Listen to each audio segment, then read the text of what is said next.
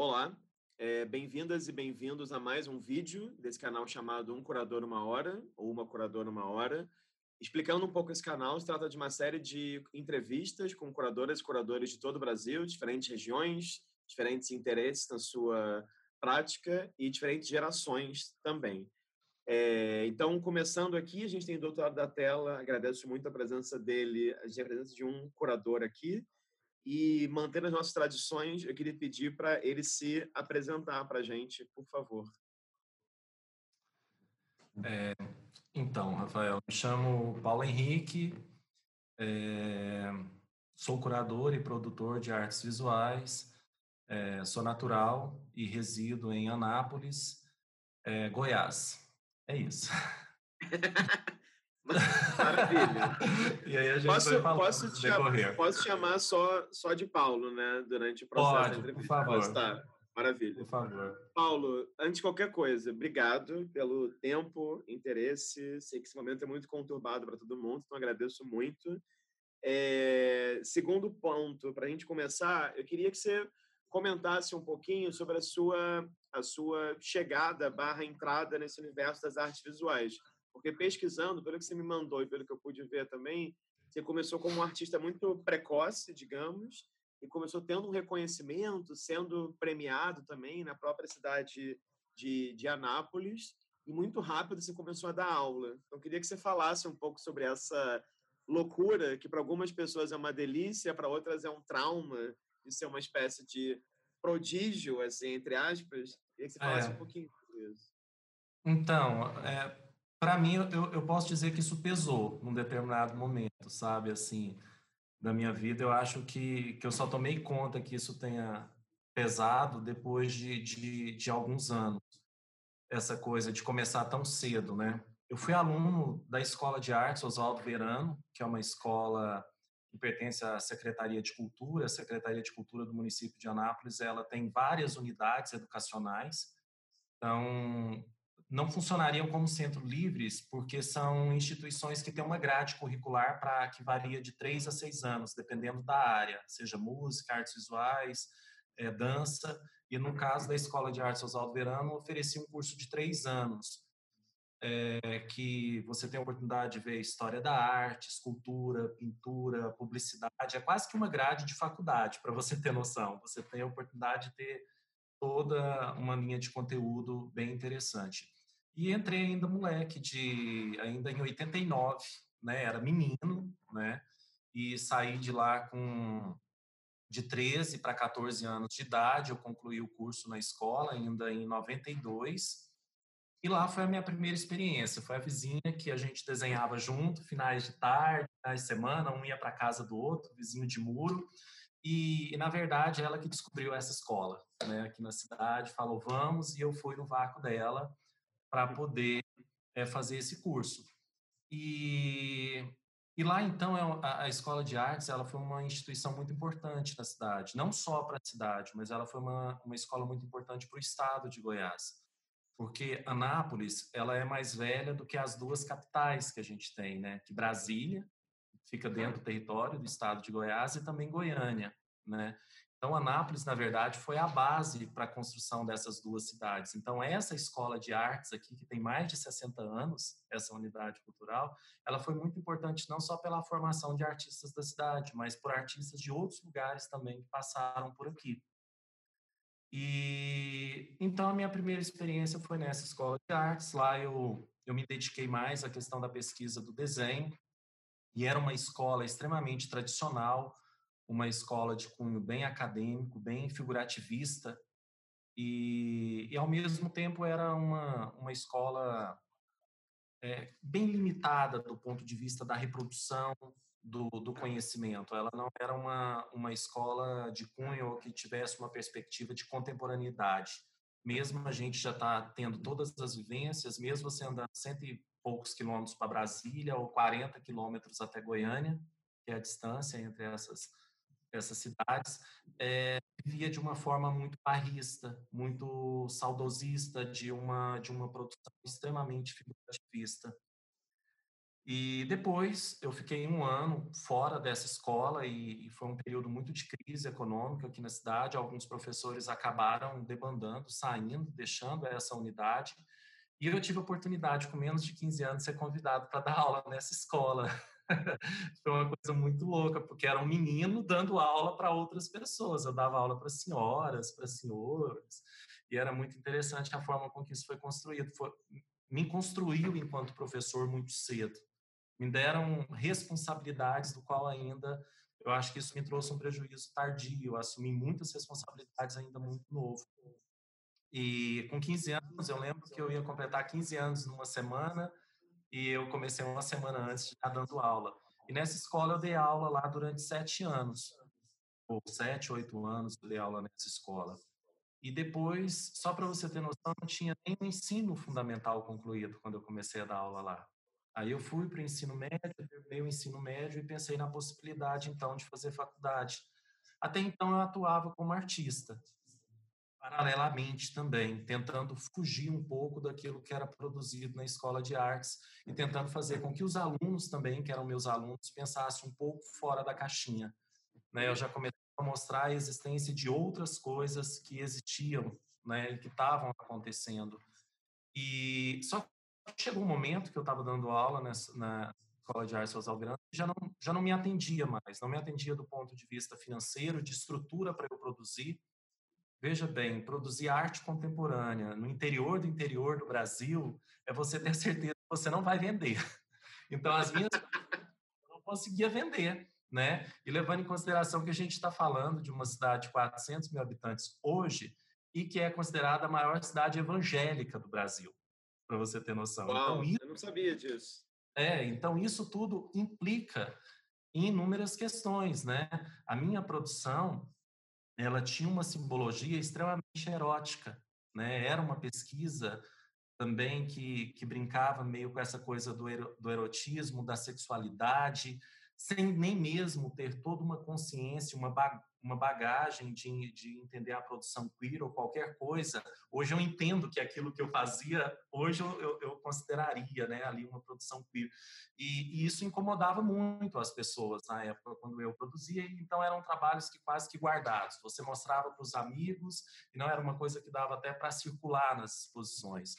Então eu tinha que buscar um porto seguro. Falei, ah, o lance é fazer licenciatura, que para ser artista eu não preciso de diploma, mas para eu poder continuar dando aula, eu preciso de um diploma. Então, daí eu então fui para o curso de licenciatura.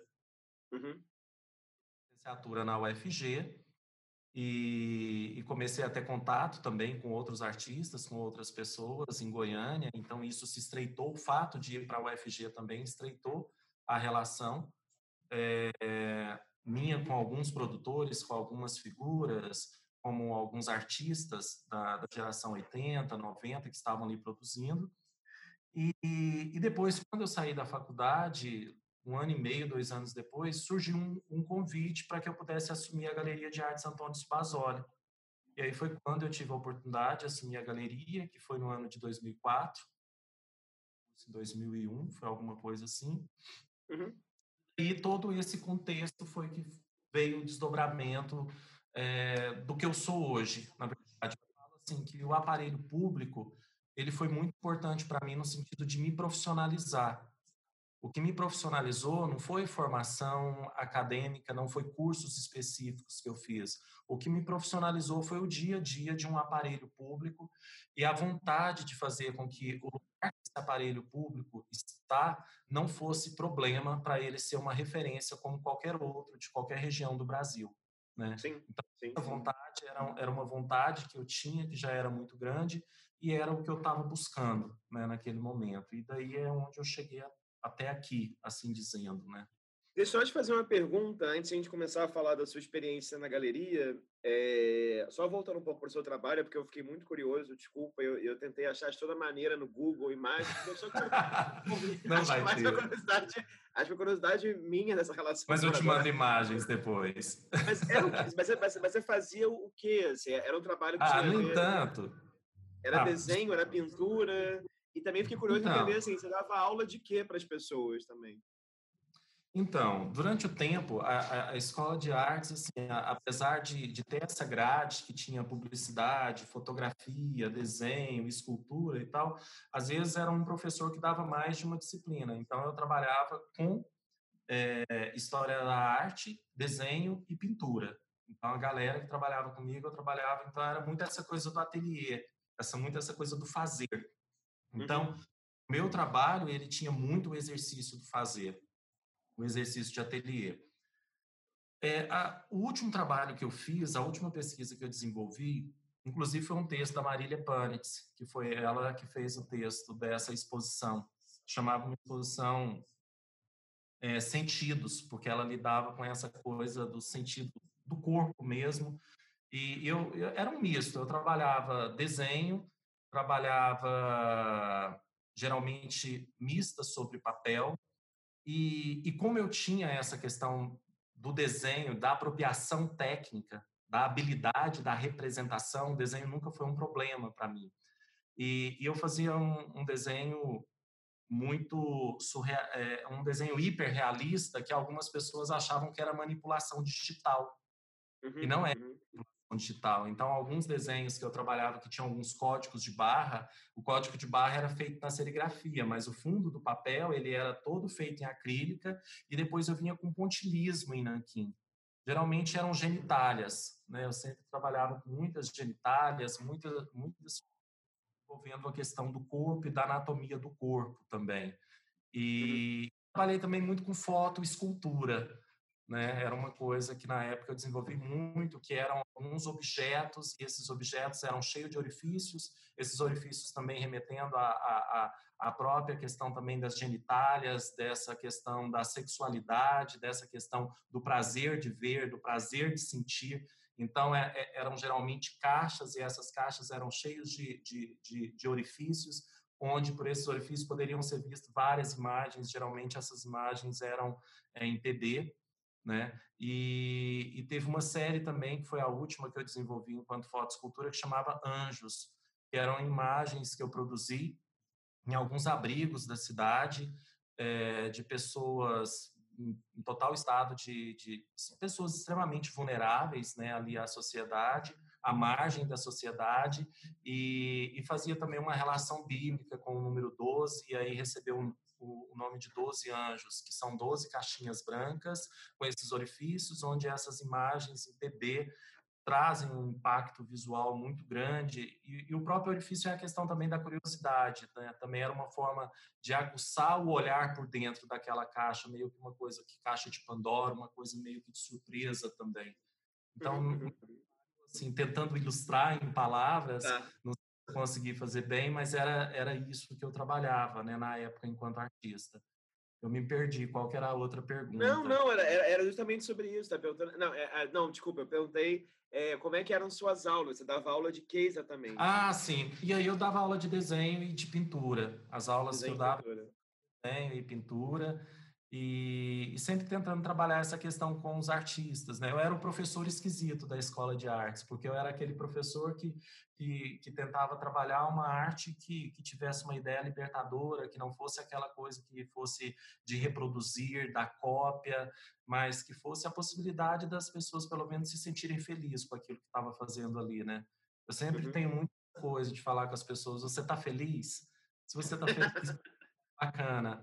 É, porque geralmente quando as pessoas trazem portfólio, né, para poder olhar, para pegar uma orientação, para trocar uma ideia, elas geralmente ou vêm reticente ou vêm extremamente aberta e de repente quando ou você constrói ou você né, não destrói, mas desconstrói de repente determinadas questões que o artista coloca ali, né? E eu sempre falo para a pessoa se ela está feliz, né? Eu sempre pergunto: você está feliz?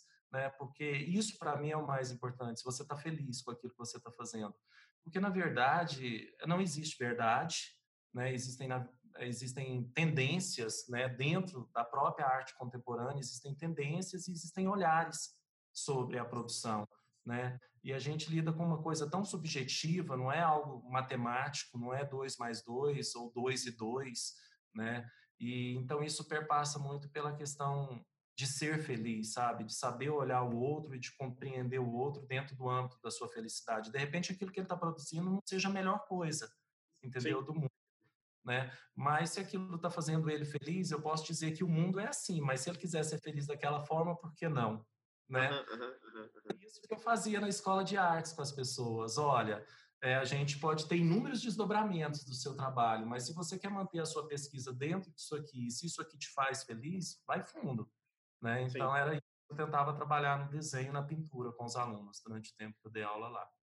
Ótimo. E acho que é uma boa maneira de, de pensar até, enfim, talvez um próprio fazer curatorial, né? De lidar com muitos artistas e tentar entender também até onde sua opinião vai, até onde o desejo do outro vai também, enfim.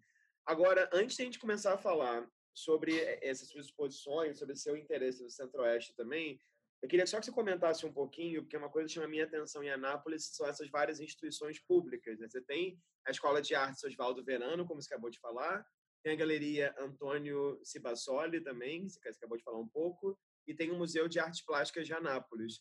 Então, queria só que você, como eu imagino que muitas pessoas que vão ver esse vídeo não são de Anápolis, queria só que você comentasse um pouco assim, sobre essa diversidade de instituições públicas né, numa cidade ah. com 400 mil habitantes, né, que mesmo muitas grandes capitais do Brasil não têm tantas instituições. Eu não estou nem julgando aqui se tem verba, se não tem verba.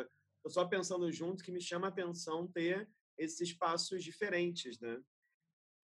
Então, isso é um resultado, como eu estava te falando, dessa questão, dessa localização geográfica, da importância que a cidade de Anápolis teve é, no processo de construção de Brasília, no processo de construção de Goiânia. Isso acabou reverberando na questão cultural da cidade. Então, a cidade era a referência no estado de cultura, uma vez que não existiam as outras capitais.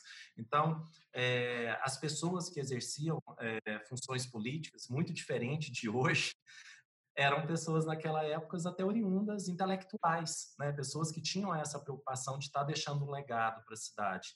Então, uma coisa foi surgindo a partir da outra. Veja bem, a escola de artes, na década de 60, na década de 70, ela era responsável pela formação dos artistas que existiam na cidade e até mesmo em algumas outras cidades do estado. Esses artistas começaram a produzir e eles não tinham onde expor as suas obras. Né? Daí, então, foi criada a Galeria Antônio Basoli. A galeria ela foi criada a partir da necessidade de ter um espaço público para que pudesse dar visibilidade é, à produção que era feita. Então, a gente tinha a história do professor artista, e os professores da escola de artes também eram os artistas da cidade, e aqueles que se formavam ali que dava continuidade.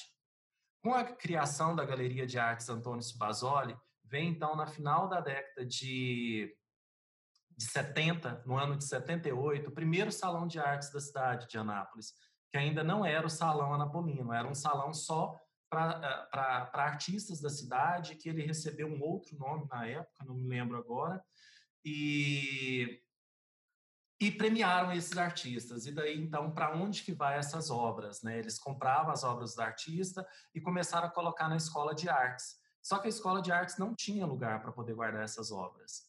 Então, precisava de um lugar fixo onde pudesse ser feito os próximos salões, onde pudesse ser feitas as próprias exposições e terem as obras. E aí o Salão Anapolino teve 13 edições consecutivas, que foi até o ano de 92. E com a questão da aquisição das obras, a própria galeria já não passou a ter onde guardar essas obras. Elas ficavam em um depósito. Daí então surgiu a necessidade de ter um museu para poder cuidar da memória desses trabalhos que entravam por meio do salão e por meio da doação de trabalhos de artistas que expunham na galeria. Daí, então, no ano de 89, né, 1989, foi criado o Museu de Artes Plásticas de Anápolis, o MAPA, para poder receber essas obras que eram oriunda dessas exposições e do acervo. Então, de lá para cá, foi constituído um acervo, um acervo é, com uma visão é, meio barrista, uma visão que não era uma visão ordenada, não existia uma programação de, de como esse acervo ia ser construído, assim como várias instituições pelo Brasil afora. Né? Quantas instituições você não pega no Brasil que o artista queria ficar para a história, ele dava um jeitinho de levar o trabalho embaixo do braço e ele esquecia na mesa do coordenador da instituição, ele esquecia no canto, ele fazia exposição, nunca mais ele ia buscar e aquele trabalho ficava lá. Então, assim, isso perpassa também pela criação dos acervos no Brasil, que foi uma coisa muito comum da década de 80 ainda, da década de 70 e da década de 80. E então é, esse acervo ele não foi construído de uma forma ordenada. Eu posso dizer que esse acervo ele passou a ser pensado, é, a construção dele, a, a, perspectiva de catalogação, de criação de coleções, a partir do, de 2004, 2005, quando eu tive a oportunidade de ser, passar a ser gestor da Galeria de Artes Antônio Spazoli e de ser responsável pela política de aquisição de obras que entravam dentro do museu, que elas perpassavam uhum. pela galeria ou pelo próprio museu. Então, é, hoje a gente já tem é, uma coleção que eu posso dizer para você que depois do Centro Cultural UFG, em Goiânia, é, é o acervo mais relevante do estado de Goiás em termos de arte contemporânea. Eu acredito que nem o próprio Museu MAC, né, que é o Museu de Arte Contemporânea de Goiás, é, a maior parte do acervo do MAC é de artistas modernistas. Se você for pegar para você observar e estudar o acervo deles. De arte contemporânea é um acervo muito reduzido, muito pequeno. Assim como o MAG também, o Museu de Arte Goiânia, que fica no Bosque dos Buritis, também é um acervo modernista. É, de arte contemporânea você tem pouquíssimas obras. E a gente tem o Museu de Jataí também, que em razão do Salão de Jataí, que já é uma cidade ao sudeste, né? do Estado, que também está sendo feita uma construção de um acervo, mas que ainda é um acervo muito menor do que o nosso. Então, eu falo que o acervo hoje de Anápolis, é, é, depois do Centro Cultural da UFG, que foi um acervo construído pelo professor Carlos Sena, ele é o que tem maior número de obras e também maior relevância hoje. Então, não sei Quantas obras, mais ou menos, você acha que teria no, no, no acervo do, do mapa? do mapa, hoje está aproximando a 600 trabalhos. Uau, que loucura! Trabalhos. Porque a gente deu uma freada também, né? A gente passou a pensar o processo dessas aquisições, é, os critérios quando é doação, não existia critério nenhum, então foi criado um conselho para o museu, né? E, e, e, vem dessa procura. Agora, uma coisa muito importante que, que, que, apesar de existir essas três unidades que pertencem à Secretaria de Cultura, ou seja, então existe um fomento é, político local para a cultura, que é a manutenção desses aparelhos culturais, é, eu acredito que o que eu faço aqui em Anápolis é uma coisa muito comum em outras cidades, é, também até mesmo capitais pelo Brasil afora, porque é como a gente estava conversando um pouco antes, é, eu sempre falo que existe São Paulo e o resto do Brasil, sabe? Eu acho que os modelos, eles se repetem é, numa escala hora maior, hora menor, e os problemas, eles são muito semelhantes, né? Existe o Paulo aqui em Anápolis, existe o Josué em Santa Catarina, existe a Marisa, o Orlando, a Vânia no Pará, o Bitu lá no Ceará, e, e, você vai pegando essas pessoas que é aquele cara que, né, é o Severino, é o que faz de tudo, ele produz, ele pensa, ele orienta artista, e, e a gente percebe isso em maior e menor escala. Então, o que eu percebo é uma vontade também unilateral. Né? Eu vejo isso como uma solução, mas eu vejo isso como um problema, né? Porque quando essas pessoas saem de cena, aquilo ali não era uma política pública de cultura, né? A uhum. aquisição acervo é, ordenado, estruturado, que traga relevância histórica e memória, ele não fazia parte de, de, de, um plano municipal, ele não fazia parte de um plano estadual, muito menos nacional. Ele era a vontade de um sujeito que estava ali à frente de entender que aquilo ali era importante. Né? Então, é, é uma situação que às vezes seja, é, chega a ser dicotômica né? Porque é você lutando para construir uma coisa que é pública, mas a partir de uma vontade unilateral, a vontade a partir de uma vontade pessoal, né? Mas é, é se entender também como uma pessoa que, que integra e que é um colaborador do processo. É, e acho também que tem a ver com, enfim, esse, esse assunto seria longuíssimo, mas é interessante pensar como, Muito. claro, não, não é só no Brasil, mas é no mundo inteiro, mas eu acho que no Brasil talvez seja mais gritante e claro, a gente está falando a partir do Brasil, né? Nossa experiência é aqui, que é essa mistura uhum. entre a história das instituições e a história das pessoas mesmo, né? Assim, então, os super diretores e diretoras de museus e pessoas que, como você falaram, abraçam uma causa e também, enfim, lutam por ela e também, inevitavelmente, talvez não agora, mas a longo prazo se veja, pessoalizam também, enfim, isso é quase um processo é dicotômico, como você falou, né? É uma faca de dois gumes, né? Assim, algo tem que ser feito e também tem algo que é muito peculiar, aí sim, eu acho, do Brasil, que é as mudanças de acordo com as mudanças de governo, né? Então, alguém começa um trabalho no museu, sim. de repente, quatro anos, troca a prefeitura, troca o governador, troca o ministro, troca o secretário, que seja, ou a secretária, né? enfim, e de repente tudo muda, né? Então a gente tem muitos hiatos, né? Muitas vezes tem muitos, como a gente fala no Rio, né? Tem muitos quebra-molas, né? Assim, de repente tem um quebra-mola e muda tudo, né? Então é, eu fiquei, achei importante perguntar isso, que realmente me chamou a atenção esse processo da escola para a galeria, da galeria para o mapa, e acho que é uma coleção que ainda não é, enfim, só posso falar por mim, né? Muito conhecida em outras regiões do Brasil, pelo menos aqui no, no Rio, é, nunca vi muitas pessoas falarem da coleção. E como recentemente também eu comecei esse diálogo mais forte aí com o estado de Goiás, né, eu fiquei achei importante te perguntar a respeito. Agora, nesse sentido, Paulo, é, pensando já os seus projetos de exposição, né, pensando, claro, o seu lugar aí como curador e gestor também tem essa relação com os acervos, mas também tem essa, essa ideia do fazer exposições. Queria que você falasse um pouquinho sobre seu interesse na região centro-oeste, porque, assim como eu falei ontem, quando entrevistei o Orlando Maneschi, eu sinto que é curioso ver que algumas pessoas, quando começam no campo da curadoria ou na pesquisa em arte, pensam muito o lugar onde elas estão, né, entre aspas, e outras pessoas, por exemplo, sei lá, já vão para um lado totalmente oposto, né? Vão pesquisar, sei lá, arte nos Estados Unidos, aí depois voltam ao Brasil ou nunca se interessam por arte brasileira, ou nunca se interessam pela região, pelo estado de onde vieram, etc. e tal. E no seu caso, a primeira exposição que você fez, é o Cerrado e Outras Imagens, 2004, já apontava para o seu interesse nessa produção de arte no Centro-Oeste, e depois, claro, vieram esses quatro anos de galeria é, Antônio Sebassoli. Eu queria que você falasse um pouquinho sobre, enfim, esse seu interesse de pesquisa na região Centro-Oeste, o que, que você entende por Centro-Oeste também, e como que são as suas relações para além do estado de Goiás, entende? Porque é uma região que ela é muito ampla também, né? Você tem Mato Grosso, Mato Grosso do Sul, tem essa relação também em Goiás, Brasília.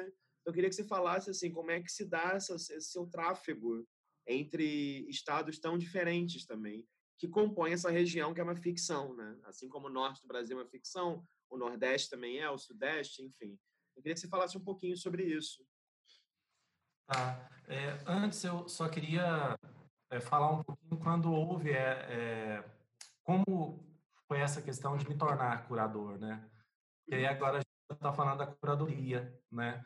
E, e, teve a questão quando eu assumi a galeria e tal, mas eu não falei desse processo de quando eu deixei de, de atuar né, como artista, de produzir como artista e passei a atuar como curador.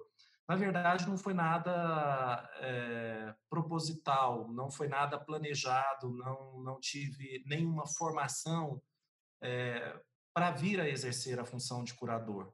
Né? É, no entanto, as primeiras mostras que eu fiz, eu colocava concepção, me constrangia muito, sabe? Escrever lá embaixo, curador. Aquilo demorou um tempo. Algumas pessoas começaram a chamar a minha atenção, sabe? Você é curador, o que você está fazendo é curadoria mas eu não me sentia é, habilitado a, a, a, usar a denominação curador durante um bom tempo à frente ainda da galeria. E quando houve essa ruptura de deixar produzir para ter a questão do curador. Na verdade, foi uma questão de, de, de necessidade, por não ter essa pessoa local. Né? Goiás é um espaço né, um estado onde você tinha um, um, um número muito reduzido de pessoas que pensavam a produção local.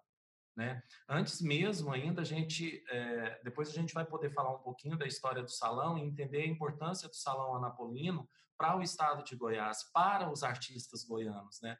O quanto é, o foco, o quanto a cidade de Anápolis, na verdade, durante um período, ela era muito mais representativa do que a própria capital, que era Goiânia, né? Qual que era a relação que esses artistas saíam de Goiânia e vinham para a cidade de Anápolis em busca desse prêmio? inclusive o artista que eu escolhi a imagem para poder falar sobre ele, sobre a obra, né, o porquê, o que que me instigou as minhas escolhas, foi esse artista e a produção dele perpassa por isso. Mas foi essa questão de você ter um número muito pequeno. Na, é, Goiás, basicamente, se resumia a duas pessoas pensando no processo de curadoria e pensando também a produção local de Goiás, que é era o Divino Sobral e o Carlos Sena, né? Eram essas únicas duas pessoas que articulavam a, a, a produção de conhecimento, que faziam curadorias, que faziam conexões. E aqui em Anápolis nós não tínhamos nenhuma pessoa para poder fazer isso. E eu também tinha um entendimento da, da, importância do protagonismo da cidade de Anápolis, de restabelecer a cidade de Anápolis como protagonista no cenário.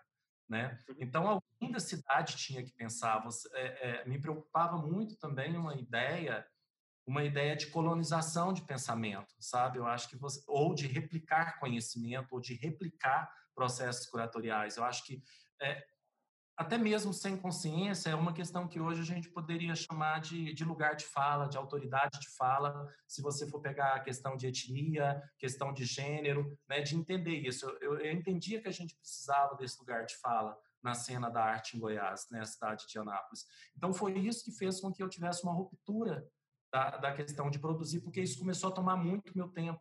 Porque a partir do momento que jovens artistas, outras pessoas passaram a me ter como referência, né, para poder pensar junto o trabalho. Isso gasta-se uma energia muito grande, se tem que estudar para você poder olhar o trabalho do outro e poder colaborar com alguma coisa naquele, né, naquela produção, naquele trabalho.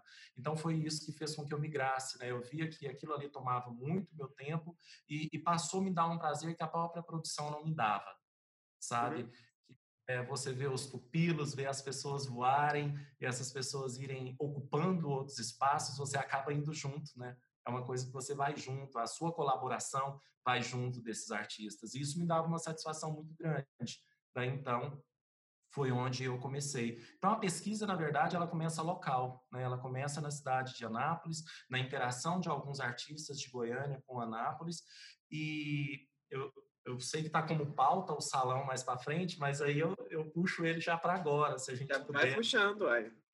Porque o salão, na verdade, retomar o salão, o salão teve uma lacuna de 13 anos sem acontecer, por vontade política, por questões econômicas, e aí quando ele retoma, é, eu retomo o salão numa, numa, numa proposição regional, não mais nacional, porque eu achava que ele não tinha fôlego para ser nacional no formato que ele ia voltar era um formato de prêmios que não eram tão atrativos, a gente precisava estruturar. Então, quando eu fiz uma proposta de trabalho para o Salão Napolino, quando eles me chamaram e a gente começou o trabalho, eu comecei ele com Goiás, Brasília, depois para Centro-Oeste, depois Centro-Oeste, algumas cidades, é, é, alguns estados da, é, da região Nordeste, depois região Norte, e por último foi a região Sul, e depois que ele voltou a ser nacional né? até mesmo porque você tem uma demanda de aparelhos culturais, você tem uma estrutura na região sudeste, na região sul, que a região centro-oeste, nordeste e norte não tem.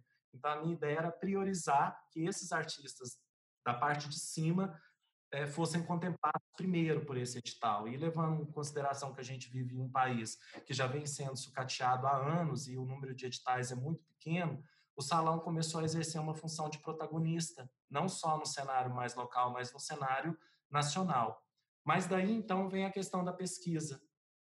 Eu comecei a entender o próprio salão como um mapeamento, sabe? À medida com que eu ia instigando os artistas, que eu ia tentando multiplicar é, o número de inscrições, fazer com que se aumentasse o número de inscrição, que pessoas se envolvessem, quisessem participar do salão, começou o próprio mapeamento. Então, o mapeamento ele começou ali pelo salão, o interesse de ver algumas figuras que apareciam no salão que tinha um trabalho super legal, mas que na hora de fritar ali no final, que ia entrar no salão, muitas vezes não entrava, não porque era melhor, não porque era pior ou qualquer outra coisa, era porque realmente não dialogava com aquele conjunto que tinha fechado de obras para o salão.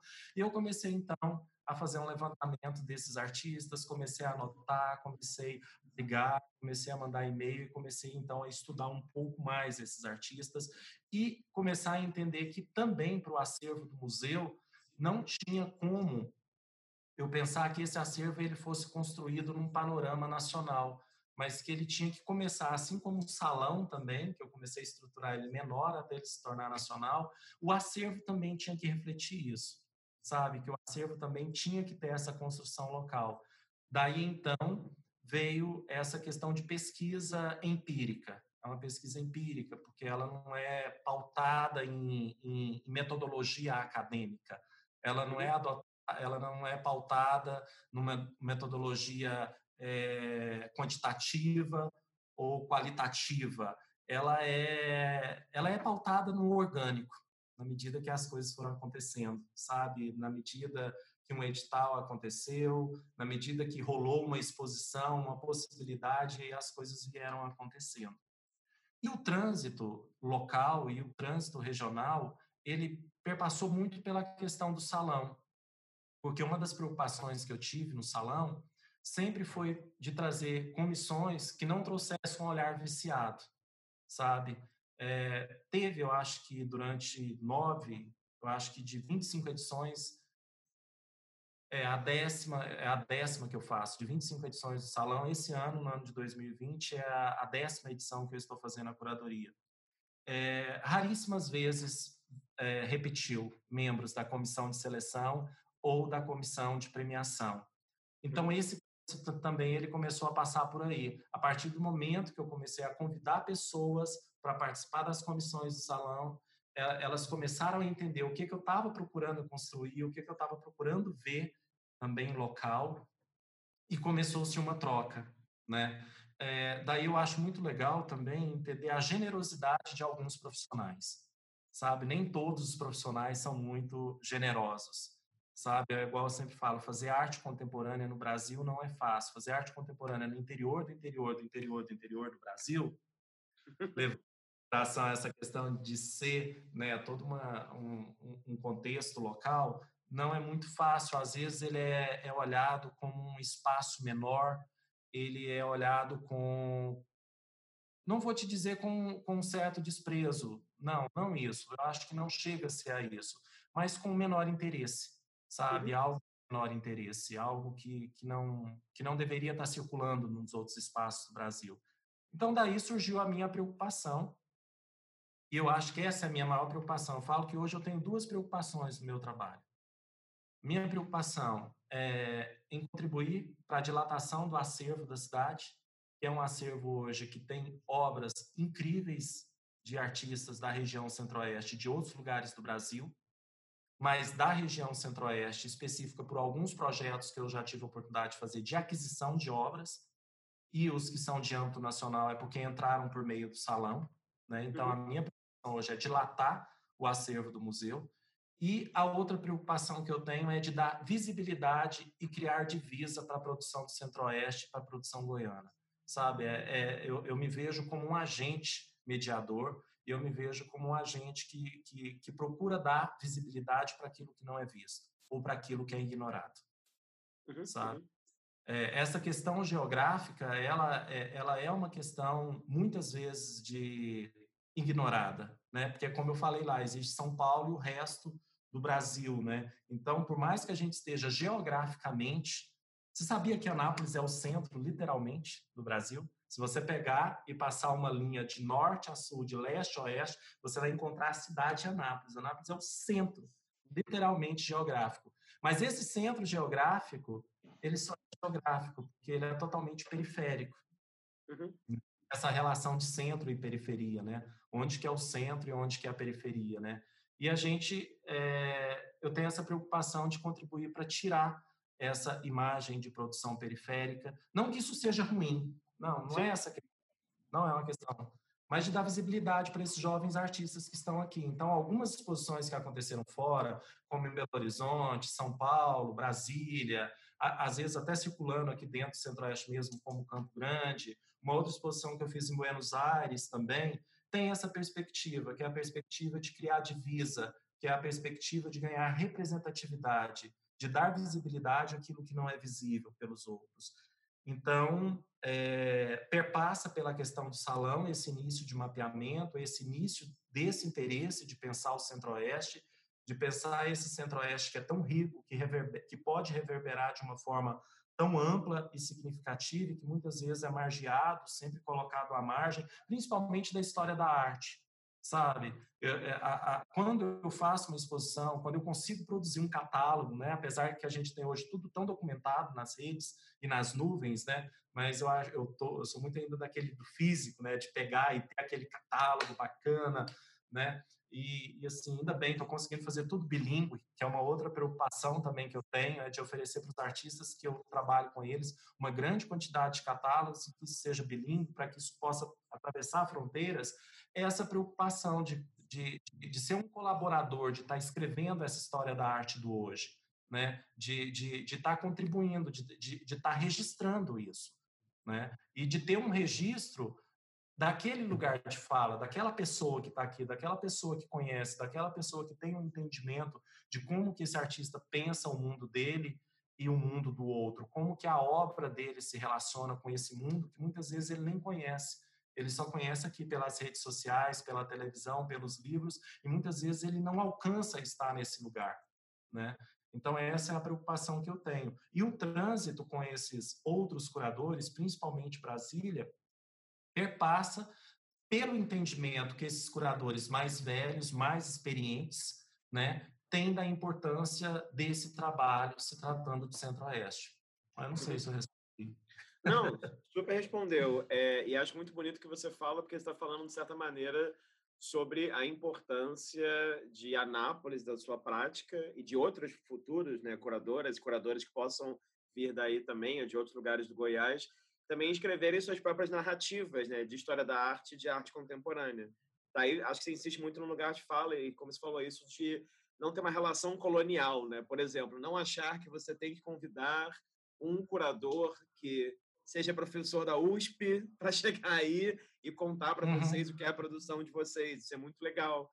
É claro, é como você falou das comissões, é ter uma oxigenação, é ter uma via de mão dupla, é ter uma troca não só com o Sudeste, mas com o Sul, com o Norte, com o Nordeste, etc., etc., mas também não se colocar num lugar refém né, de nenhuma colonização intelectual de outros lugares do Brasil. Eu acho que isso é essencial. Eu queria só te fazer é, uma pergunta dentro disso, só uma impressão, se puder falar um pouquinho rápido. Que impressão que você tem dos estados vizinhos? Que, impressão, que impressões que você tem é, da cena de arte contemporânea no Mato Grosso e no Mato Grosso do Sul.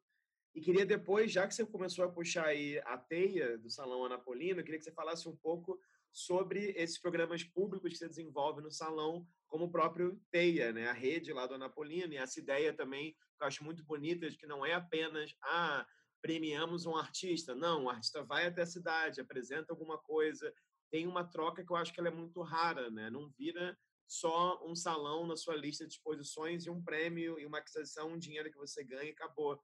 Tem uma troca efetiva entre as pessoas que são premiadas no salão. Então, enfim, adoraria que você falasse um pouquinho sobre essas duas coisas. Tá, com relação às impressões, né? É, se tratando de Centro-Oeste, então a gente vai ter Goiás, Mato Grosso, Mato Grosso do Sul e o próprio Distrito Federal, né? Uhum. Que apesar de ser a capital do país e de ser uma cidade, né, quase que futurista, né? Essa coisa modernista, essa coisa linda, né? Em termos de arquitetura aí que o Niemeyer, todo esse projeto, ela é muito periferia, sabe? Assim, é, é muito engraçado. Esses dias conversando com o Barja, o Barja estava na, na, na, comissão de seleção da edição do Salão Anapolino e a gente falava muito sobre isso, né? Você ter a capital do país, mas você ter ela ainda muito periférica ainda. Tanto é que você percebe que um grande número de, de, de artistas jovens de, de Brasília, ou eles passaram a residir no Rio ou em São Paulo, né? justamente em busca dessa troca, em busca desse lugar ao sol, em busca dessa visibilidade. Né? É... Por que, que eu estou falando isso? Porque perpassa por esse olhar, como que eu vejo esses lugares, né? Infelizmente, a gente vive no Brasil hoje um projeto de desmonte total da cultura, né? Então, você não tem subsídios para esses jovens artistas. Você não tem editais, você não tem bolsas, né? O cara termina ali o doutorado em artes visuais na UNB, ele quer produzir como artista, mas da onde que ele vai tirar esse subsídio para poder produzir, para poder pensar o seu trabalho e se ingressar institucionalmente e do próprio ponto de vista mercadológico, né? Então aqui a gente tem essas dificuldades ainda se tratando de Goiás, se tratando de Brasília, onde os artistas naturalmente acabam fazendo um processo migratório, principalmente para a cidade de São Paulo, em busca desses espaços, em busca desses recursos financeiros, em busca de visibilidade e de se assentar no mercado, né, no, no uhum. sistema mercadológico e também institucionalmente. Quanto é, Mato Grosso e Mato Grosso do Sul, existe uma cena muito peculiar, sabe? E, no entanto, se você, se, se você pega que eu fiz até o momento e que deve ter aí umas seis exposições que envolvem essa questão de artistas do Centro-Oeste, você vai perceber que tem um número muito pequeno de artistas é, de Mato Grosso e de Mato Grosso do Sul. E por que esse número pequeno? Né? Como que esses artistas chegam na cena? Como esses artistas estão instalados na cena? Né? Eles estão instalados de uma forma é, em que não é que não exista arte contemporânea, no Mato Grosso ou no Mato Grosso do Sul. Existem artistas produzindo arte contemporânea, inclusive temos artistas grandes, né? Artistas como Gervano de Paula, como Adi Sodré, como Humberto Espíndola, pessoas que, na verdade, alavancaram a produção de arte contemporânea do Centro-Oeste, foram responsáveis por criar divisa em âmbito nacional e até internacional é, como esses artistas. Por exemplo, Humberto Spindola foi o primeiro artista do Centro-Oeste a participar da Bienal de São Paulo, da Bienal de Veneza, ainda lá na década de 60. Né, esse artista se despontou para o mundo. Mas você tem uma lacuna entre esses artistas, que são artistas hoje que estão aí entre 60, é, são todos sessentões ou até mais de 60 anos, e a jovem arte. Né? Essa jovem arte produzida no Mato Grosso e no Mato Grosso do Sul, ela não tem uma conexão é, conceitual e até mesmo de fatura do fazer com o restante da arte contemporânea produzida no, no Brasil. Quando eu falo do restante da arte contemporânea, eu não estou dizendo essa arte contemporânea para o cubo branco, porque a uhum. gente também relativizar o que é arte contemporânea, o que é arte contemporânea de cada local. Por uhum. exemplo, a edição desse ano do Salão Anapolina, posso te falar, não desmerecendo de forma alguma nenhum dos trabalhos que foram realizados até o momento. Mas é o salão mais punk que aconteceu até hoje, sabe? Vai ser um super salão. É um salão assim totalmente contemplado do ponto de vista de gênero, de etnia, de, de todas as questões que correspondem, que, que tem que estar em pauta para se pensar arte hoje. Senão não teria sentido o salão. O salão ele tem que fazer essas provocações e trazer à tona aquilo que não é visto né? E quem foi, quem foi a comissão desse ano mesmo? Foi o Barja? A comissão desse ano foi a Clarissa Diniz, o Wagner Barja e Adelaide Pontes, que é a curadora do CCSP.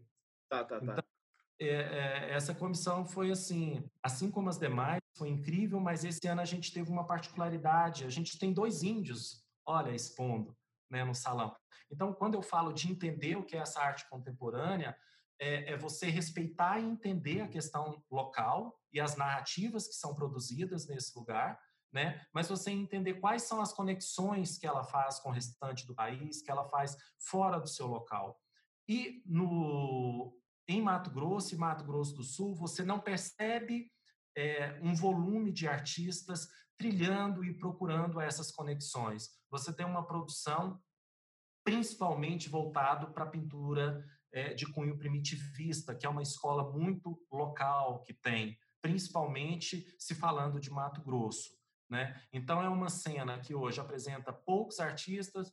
Eu cito, por exemplo, um artista de, de Mato Grosso do Sul que eu gosto muito, que é o Evandro Prado, mas que também é um artista que migrou. Né? Já tem uns oito, nove anos que o Evandro está morando em São Paulo.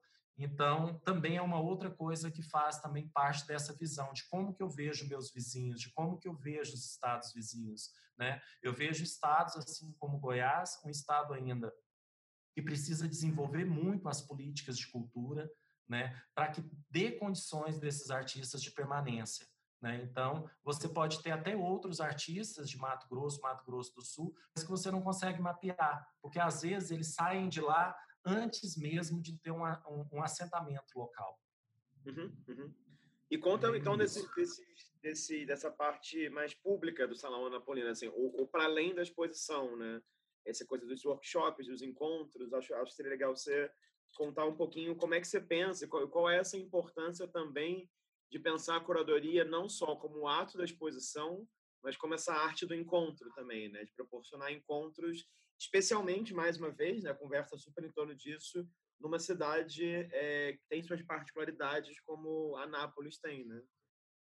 Sim. Então, uma das, é, uma das coisas que perpassa, é, as últimas quatro edições, na verdade, é que a gente teve condições de pensar a possibilidade de, de outros desdobramentos para o salão, que não fosse apenas a questão da exposição, da ação educativa, do catálogo, coisa básica da exposição, por causa do aporte financeiro, né? Tudo perpassa por isso. Então, como essas últimas quatro edições, ela teve o aporte do FAC, né?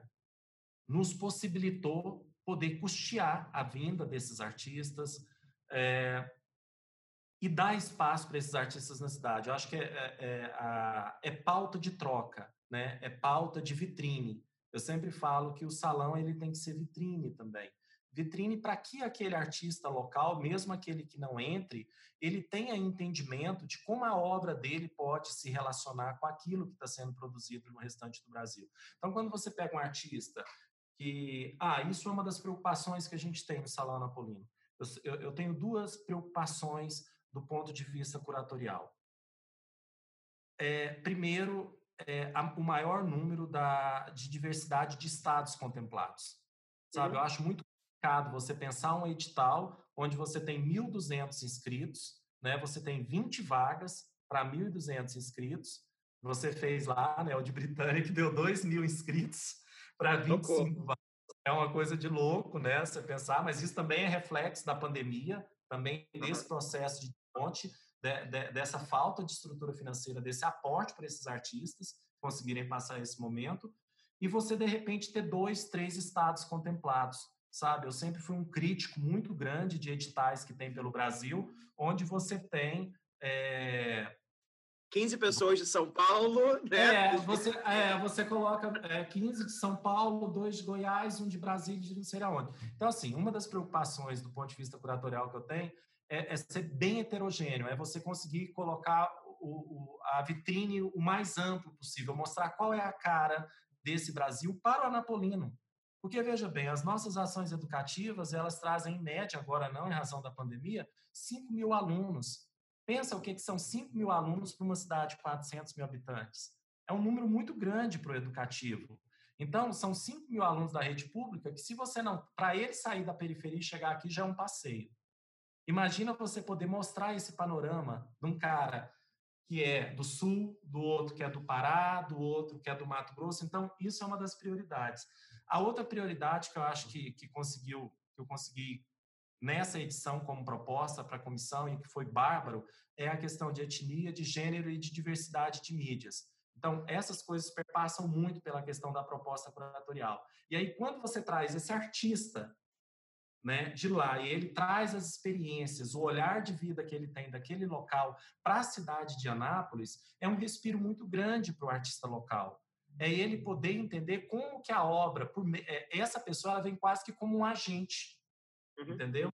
Ela vem com, quase que como um agente. E quando ele, é, ele, ele propõe uma oficina, quando ele propõe um bate-papo, é, também desmistifica o lugar desse artista. Porque esse artista de Anápolis, ele passa a entender que ele não precisa estar em São Paulo para ele ser artista. Ou que ele não é melhor, ou que ele não é pior por uma questão de localidade ele, ele começa a entender que nessas trocas, as angústias, o existir, o produzir, ela é muito comum, independente do local. Então, isso não pode ser só discurso, isso tem que se é, efetivar. E quando você consegue fazer essas trocas, você faz essa efetivação. Né? Você consegue fazer essa efetivação. Então, isso tem sido uma das preocupações. É, é importante fazer um registro que o, a TEIA, Rede Anapolina é um outro projeto. Ele não é um projeto dentro do salão, mas ele é um projeto complementar que também foi dado por mim, que traz justamente artistas ora curadores, ora críticos de artes, justamente para poder fazer essa troca. Porque também não tem como você fazer a manutenção de artistas locais dentro do salão mediante o nível e a qualidade que é o Salão Anapolino hoje, simplesmente por uma questão de cota, porque isso seria uma questão de desonestidade com esse artista. Então você tem que criar programas paralelos para você qualificar esses artistas para que o processo de egresso no salão seja um processo natural. Então também essa questão da preocupação da formação e essa formação continuada em arte contemporânea, ela vem é, complementar a questão do salão. Eu sempre falo que o salão hoje ele é o corpo, né? ele, é a, ele é a coluna, né? e que essas outras coisas foram se agregando a partir do salão.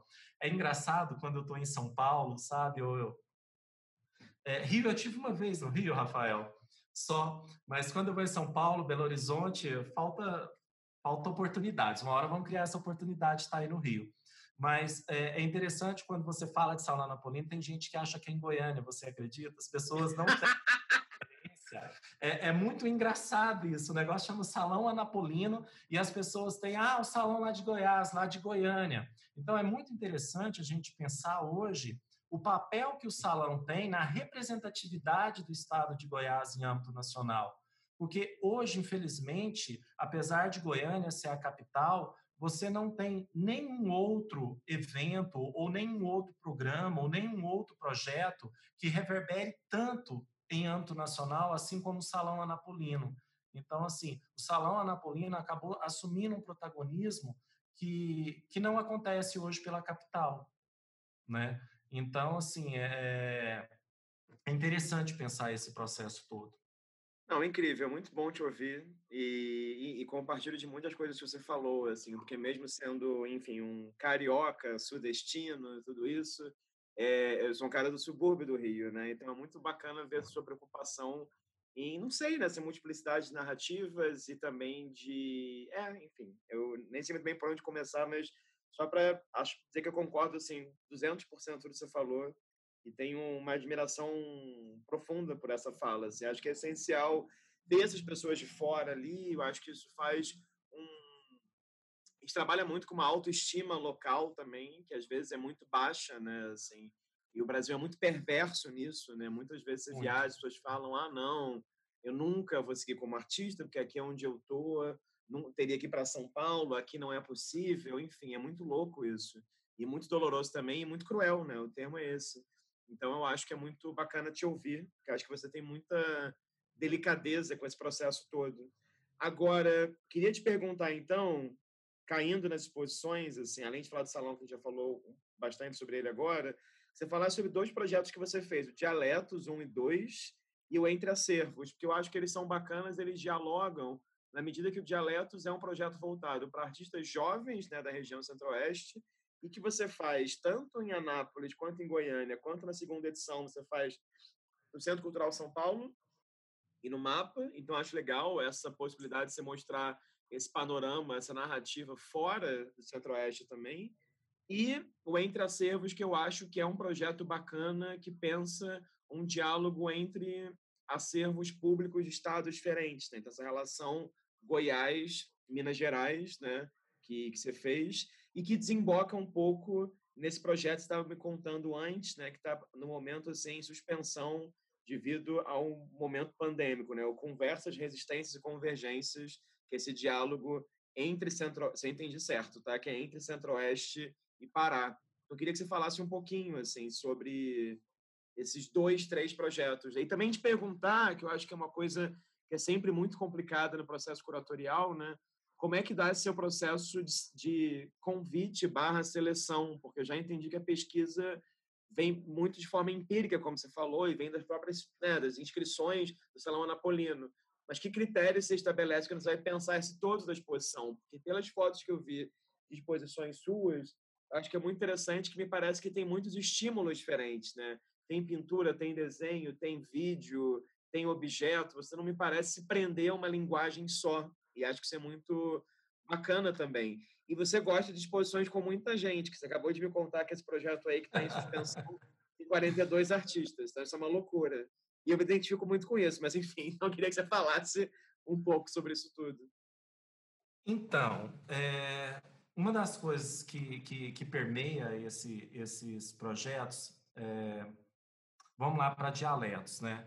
Dialetos, ela tem uma coisa em comum com a exposição que eu vou fazer no Pará, que é conversas, resistência e convergência. O que elas têm em comum é o não comum, que é a questão de não ter uma temática narrativa específica, sabe? É uma exposição que, é, que parte é, da produção individual ali daquele artista e que em algum momento tem encontro de fala, encontro de diálogo, encontro de conversa com outro artista, né, com a obra de outro artista. Porque isso é interessante, essa questão do regional, é, ela traz pautas também regionais, né? Apesar do artista lidar de uma forma universal, essas pautas, né, é, essas questões da, do humano local, do humano regional, essa questão do hoje, do pensar o hoje de cada artista, mas ele traz uma questão da diversidade. Eu sempre me preocupo muito com essa questão da diversidade de, de, de mídias e, e, de proposições de narrativas. O processo de construção, né, é, os convites dessas exposições, elas não perpassam unicamente pelo salão. Né? O salão foi um, foi um processo que eu iniciei essa questão de mapear. Foi, foi, foi o meu ponto de partida, né? Depois dele, né, você, eu comecei a ter uma rede muito maior desses artistas e, e eu comecei a priorizar coisas que me interessavam, artistas que, que, que, que trazia é, um novo aonde não era possível ver um novo, sabe? Eu acho que isso é muito instigante, principalmente quando se fala de arte contemporânea, né? Um dia conversando com a Daniela Labra, eu ri demais dela, falando assim, eu fui até numa edição que ela teve, que ela falou, puta que pariu, da onde que sai tanto artista desse jeito? É artista demais, cara, é muito artista. E realmente, tem artista demais, né? E, e a partir do momento que você tem um número tão generoso, tão expressivo de artistas, é natural também de você ter um assentamento de pesquisas e espelho dessas pesquisas. Então, geralmente, é, é uma coisa que me aguça muito ao convidar é, é, é, de como que aquele artista está pensando, a narrativa que ele explora e a mídia que ele explora, que faz com que ele seja diferente naquele local que ele está produzindo.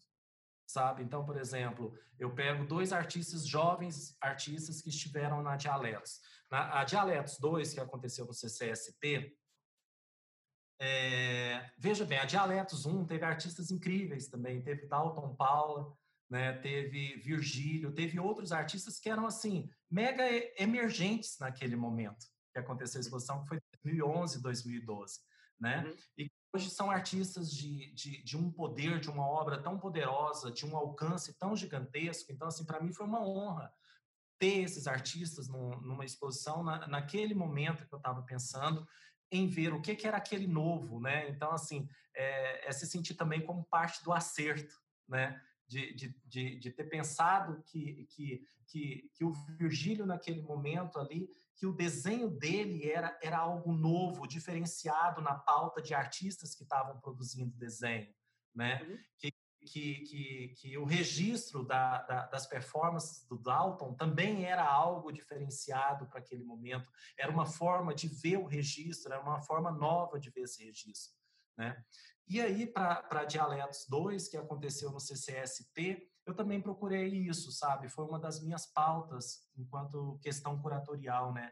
É, um artista que eu gosto muito de Brasília, que é o Pedro Gandra, também era de como que o Pedro estava reinventando a pintura, né? A Alice Lara, que tinha passado pelo salão e tudo, mas que eu ainda também não tinha tido oportunidade de trabalhar com ela, como que era uma artista mulher pensando a pintura, né? E, e, a, e, a, pintura da Alice tem um poder impactante, tem uma fatura tão grande, sabe? A fatura que ela ganhou nos últimos anos da pintura dela foi uma coisa muito grandiosa, assim, é, é muito impactante o trabalho dela, eu gosto muito. Então, as escolhas passa por isso, de como entender o que, que é esse novo no meio de, de, de coisas que se replicam e de coisas que se reverberam. Né? Então, esse foi sempre um dos critérios. Mas uma das coisas que eu penso, Rafael, é, sobre o processo curatorial é também de pensar o que, que o artista quer mostrar, né? Uhum. O que, que pensa sobre o trabalho dele, né? Teve um tempo que eu pensava que curadoria passava muito mais por mim do que pelo artista. Hoje eu já penso muito mais o contrário. Eu só penso que eu sou um mediador, né? Chegou um momento que eu comecei a ficar preocupado se eu não estava fazendo uma coautoria, sabe? Se eu não estava pegando vários trabalhos e, traba e, e, virando um trabalho gigante, sabe? Uhum. Dentro da sala. Então isso começou muito a me tomar, a me tocar, a me preocupar muito, né? De, de, de escutar o artista também. O que, que é para você agora, nesse momento? O que, que você pensa sobre o seu trabalho? Sem perder a possibilidade de conexões que esses trabalhos podem ter. Né? É, eu acho que é, é, essas quinas, esses esbarros que tem sobre os diálogos que são possíveis de acontecer, essas coisas é que me prendem, essas coisas me interessam, mas sem ser literal, sabe? Quando você pega, por exemplo, uma exposição temática, é uma opção, muitos curadores trabalham com opções temáticas, mas eu acho que esses acidentes que acontecem nas exposições que não são temáticas, essas coisas que você se pega e entende depois quando o negócio está montado, quando está na parede, quando você vê o conjunto, isso eu acho que traz uma magia muito especial, porque ela, ela, ela lida com o imprevisto, ela lida com o acaso, ela lida com coisas que são extremamente sugestivas a partir do momento que são montadas, sabe? Uhum. Então, o processo curatorial, o que eu penso se dá muito dessa forma. Já o contrário de Entre Acervos, né, que foi uma exposição realizada, porque eu penso muito também nessa questão, a construção, a, a construção do acervo paralelamente à construção dos artistas. Porque se a gente for pensar hoje o Brasil, como que está sendo a construção de arte contemporânea, né? Construção de arte contemporânea dos acervos está sendo feito paralelamente a construção de trajetória dos artistas. Então, isso foi uma das coisas que eu quis buscar também. Esses jovens acervos, né, acervos tão recentes, constituídos basicamente do final da década de 90 para cá, né, com artistas também que se emergeram praticamente da década de 90 para cá e se assentaram no mercado institucional e mercadológico também, né, essa, essa coisa de mercado também. E, e entre acervos eu já tive como pauta a questão do corpo, né, que é uma outra coisa que, que, que eu acho que, que perpassa é, por várias curadorias de vários curadores, que é essa coisa do corpo. O corpo está muito presente né, na arte contemporânea. Né? Ela está presente. Estava no seu trabalho também como artista, né? Hã? É. Está no tam... seu trabalho também como artista, né? É, essa questão do corpo. Olha aí, ó.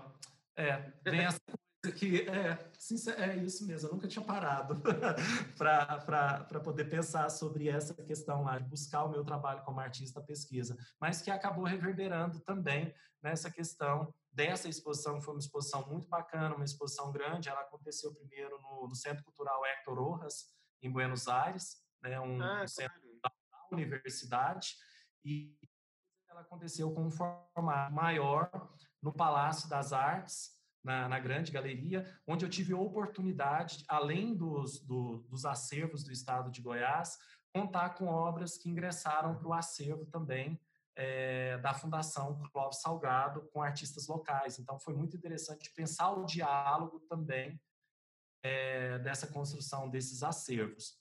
E dentro ainda dessa pesquisa, que perpassa pelo acervo, construção de acervos e jovens artistas que contribuem para o processo da construção desses acervos, veio esse outro projeto, que é Conversas, Resistência e Convergência. É, Conversas é, é uma exposição que vai ter 42 artistas, um tantão de artista, e que faz um recorte quase que temporal da produção de arte contemporânea do Centro-Oeste, mas a partir de artistas que residem no Centro-Oeste, que continuam residindo. Por exemplo, tem trabalhos do Dalton. Tem. O Dalton fez residência em Nova York, o Dalton passou um tempo em São Paulo, mas o Dalton é baseado em Goiás. Tem Camila por exemplo, que viveu um tempo em São Paulo, tem outros artistas que moraram em trocentos lugares.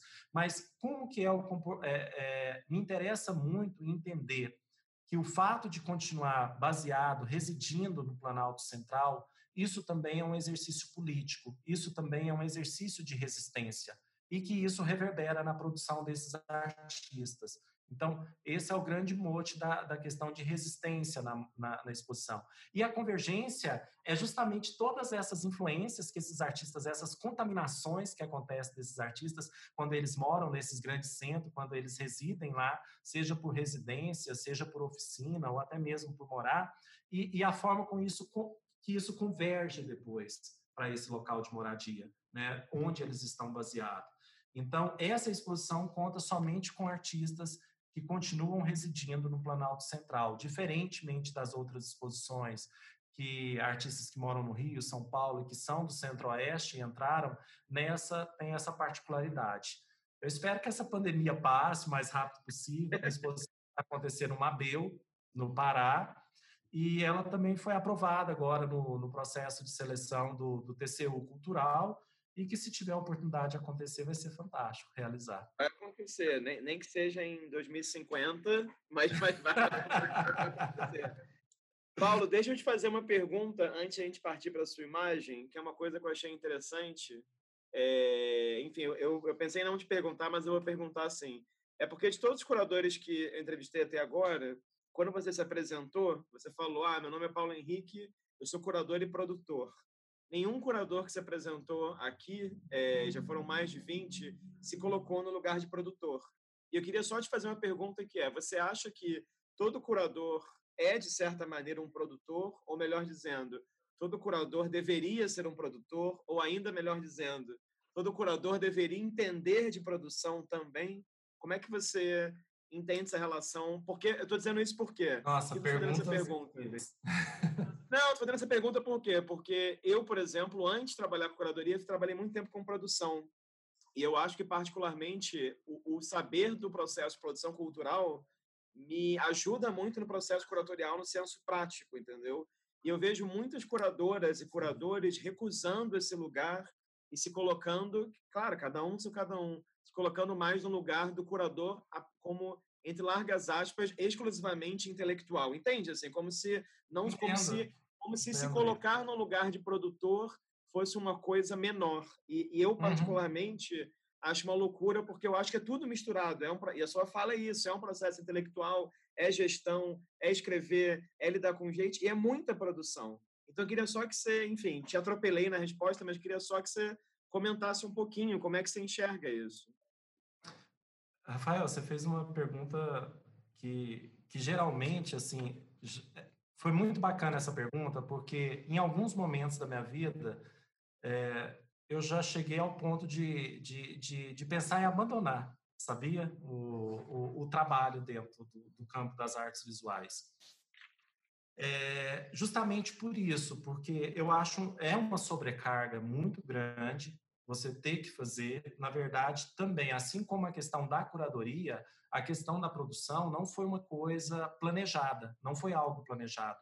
Foi algo pela escassez de profissional no mercado, principalmente se tratando na cidade de Anápolis, e a falta de interesse de algumas pessoas de entender o quanto é delicado produzir uma amostra, quantas particularidades tem uma amostra, né? E isso facilita, é aquilo que você falou, mas me cansa, me esgota muito ter que jogar nas 11 né? Chutar, cabecear, fazer gol, ter hora que defender. Mas o limite local, né? Os limites, a, a, falta de profissionalização local, eu acho que existe também essa questão, né? Eu acho que quando, por exemplo, você vai é, na Europa, é, você vai em alguns outros países, é muito bem definido isso. Aliás, é até muito bem definido o que, que é o crítico de arte e o que, que é o curador. Sim, sim. São coisas muito distintas e que no você fala que você é curador, logo o cara acha que você é crítico de arte. Fala que você é crítico de arte, logo acha que você é curador. Você trabalha com expografia, então você é curador. Sabe, é, esses papéis, para nós aqui no Brasil, isso ainda é tudo muito novo. Sabe, essa, é, é, essa qualificação, eu acho que nós ainda, em, em âmbito nacional, não temos. Agora, imagina isso aqui em Anápolis. Eu vou ter menos ainda. Se eu não cuidar da produção, o negócio não vai sair né? Não vai sair. Não adianta eu querer contratar um produtor que lida com outras áreas de, de, de, conhecimento artístico, que ele não vai entender as particularidades que existem da produção das artes visuais. Só para você ter noção, esse salão Anapolino agora, a gente está colocando moldura aqui em Anápolis. A artista está mandando trabalho para minha casa, entendeu? Eu vou mandar imprimir fotografia, eu vou acompanhar, fazer chassi, porque a gente está vivendo um tempo de pandemia. Se a gente não consegue fazer isso, o trabalho do artista não vai chegar aqui e não vai ser montado o salão. Então, assim, isso não me faz maior, não me faz menor. Mas, você, é, mas as pessoas têm esse hábito mesmo. As pessoas é mais ou menos a história, né? O artesão e o artista, o enfermeiro e o médico, né? É, é, eu acho que cada um tem um papel muito importante. Gostaria muito de trabalhar com o conforto, de ter uma produção, porque isso acaba espelhando também um pouco na qualidade. Eu acho que me falta tempo de pesquisa, eu acho que me falta tempo de eu acho que me falta algum tempo que a produção acaba ocupando esse tempo. Eu acho que eu poderia fazer um trabalho de acompanhamento melhor se eu não tivesse que ocupar. Mas eu vou te dizer uma coisa, aqui mesmo em Goiás existe uma linha, às vezes, até comigo mesmo, de preconceito por eu, por eu tratar de forma tão clara, eu me apresento dessa forma, como curador e produtor, né? Mas, é, mas mais que isso, eu, eu acho que é muito interessante esse trabalho que você está fazendo, né? e, e, de poder apresentar essas várias facetas do que, que é o entendimento de curadoria por cada um desses curadores nos diversos lugares do Brasil, é, é porque muitas vezes, é, dividindo, é, conversando com alguns, com alguns curadores que estão fora né, dos grandes centros, como Rio, São Paulo e tal, é, a gente se sente marginalizado, sabe? A gente se sente marginalizado e, e é aquela questão que eu falei antes e que você reforçou, que é a questão do lugar de fala e de não querer ser colonizado, sabe? No início eu uhum. percebia muito isso por parte das pessoas que eu convidava, sabe? Eles achavam que eles iam chegar aqui, que iam ditar regras e que é dessa forma, dessa forma, dessa forma. Não é, a gente quer um espaço de troca, né? Então, assim, essas coisas me levaram durante um tempo a, a criar quase que uma descrença, quase que desistir. Né? E teve um amigo que ainda virou para mim e falou assim: Cara, você tem que sair daí, você tem que mudar para São Paulo, você vai ficar fazendo isso aí a vida inteira. Aí eu pego e paro. E se eu não estiver fazendo isso aqui, né? A gente tem que ter outras pessoas para fazer, mas isso aqui também tem uma importância. Então, dentro dessa relação de produção e curadoria, é, é, eu reforço essa fala que você teve. É, ela vai ao encontro justamente do que eu, do que eu iria falar que é ter o um entendimento que algumas pessoas olham com um certo preconceito como uma coisa menor, como um profissional menor por ter que se dedicar a isso, mas hoje, mediante o contexto, eu não me vejo de outra forma. Gostaria muito de ter o conforto de ter uma produção e poder trabalhar profissionalmente nesse nível. Mas como não tem, eu não vou deixar de fazer por conta disso. É, não, isso é, isso é trabalho profissionalmente, né? Só que dessa é. forma. E eu acho também que a gente que lida com produção e assume isso também, porque eu acho que toda curadora e curador também lida, né? Alguns de maneira mais consciente, outros não. A gente também, das vezes que eu me peguei tendo uma equipe maior e com a separação das funções, eu não aguentava também, queria fazer produção. Aí, de repente, não pedia para a pessoa da produção ligar, para o colecionador, eu mesmo ligava. Então, assim, uhum. é difícil. Você vai meio que na, na, né, na, na na velocidade Vai 4 do Creu, mesmo. e aí, de repente, foi, né? Assim, entendeu? E tá, uhum. tá fazendo, né? Foi. Sim, aí. Foi, foi, agora foi. Muito agora bem, vamos lá. Você trouxe três imagens, queria que você falasse um pouquinho das imagens que você trouxe, por que, que você escolheu elas e que elas são importantes para você. Tá. É, as imagens, assim, necessariamente eu não, não vou falar de cada uma delas, porque a escolha mais foi pela questão do artista mesmo, né? É, esse artista é o Carlos Sena Passos, é, o nosso querido Carlos Sena, artista baiano, radicado em Goiás, em Goiânia especificamente, construiu toda a sua trajetória de artista e de professor de vida acadêmica em Goiânia. E, e e ele tem duas influências sobre sobre mim, sabe? Assim, duas influências muito fortes nas minhas escolhas. A primeira coisa foi quando eu vi um trabalho do Carlos Sena, que eu não conseguia achar a imagem especificamente, que foi o primeiro trabalho que eu vi do Carlos Sena, ainda com menos de 13 anos de idade, ainda aluno da Escola de Artes Oswaldo Verano, criança ainda, né, entrando na adolescência, já adolescente, eu tive a oportunidade de ver a pintura do Carlos Sena no MAG, no Museu de Arte Goiânia. Só para você ter noção, Anápolis fica a 40 quilômetros de Goiânia, mas a condição financeira era tão foda que a gente não ia em Goiânia. Tinha que pegar um ônibus, não tinha dinheiro para isso. A primeira vez que eu fui em Goiânia foi muito impactante, porque veja bem, a primeira vez que eu fui até Goiânia passear foi ir a um museu como aluno da Escola de Artes e ter tido a oportunidade de ver um trabalho de Carlos Sena. Eu não imaginava nem quem era Carlos Sena, na verdade. E o que que acontece? Como eu te falei, a Escola de Artes Oswaldo Verano, que é a Escola de Anápolis, que eu estudei, que eu dei aula, era uma escola extremamente acadêmica e figurativista. Era uma escola que propunha até mesmo a questão de cópias para aluno, trabalhava exaustivamente a questão da representação. Uhum. E quando eu cheguei e vi o trabalho do Carlos Sena, com uma fatura impressionante, pintura, assim, é, Goiás tem pintores importantes, como Ciron, como vários outros, outros artistas, mas para mim o Carlos Sena tem uma questão afetiva e, e, eu acho que tem hora que sobrepõe até o campo da racionalidade. É, para mim é o melhor pintor de Goiás, sabe? É o, é o, grande pintor que Goiás teve, foi o Carlos Sena. É, ele trabalhava um sistema de veladura, de pintura, onde você não conseguia ver nem mesmo o, a questão gestual da pincelada. Só que ele trazia uma coisa que não era a representação. Ele apresentava um mundo, ele apresentava narrativas e possibilidades de um mundo fantástico. Então, para mim, que saía de uma escola de artes, que era uma escola de artes que lidava simplesmente com a mera habilidade técnica e percebia que isso era possível ser aplicado de uma outra forma, que não só da cópia, da réplica, de representar, mas que eu poderia também utilizar a habilidade técnica, a questão da figuração com uma outra proposta artística, foi uma coisa que me impactou demais. Me impactou uhum. muito. Eu não sabia quem era Carlos Sena, não sabia contextualizar, mas a, a, já, já, me, já me aguçava muito a questão do erótico, já me aguçava muito a questão da sexualidade, que era uma coisa que ele trazia no trabalho dele. E, e, as figuras eram figuras meio que andrógenas, né? Apesar de, de ter essa coisa do corpo feminino, da genitália feminina, quando você olhava para o rosto né, da figura, era uma figura meio andrógena. Eu lá sabia o que, que era andrógeno, muito menos o conceito de andrógeno, mas foi uma, algo que trouxe um impacto assim para a minha vida tão grande enquanto artista, e durante o tempo que eu produzi enquanto artista, eu tentava mostrar também.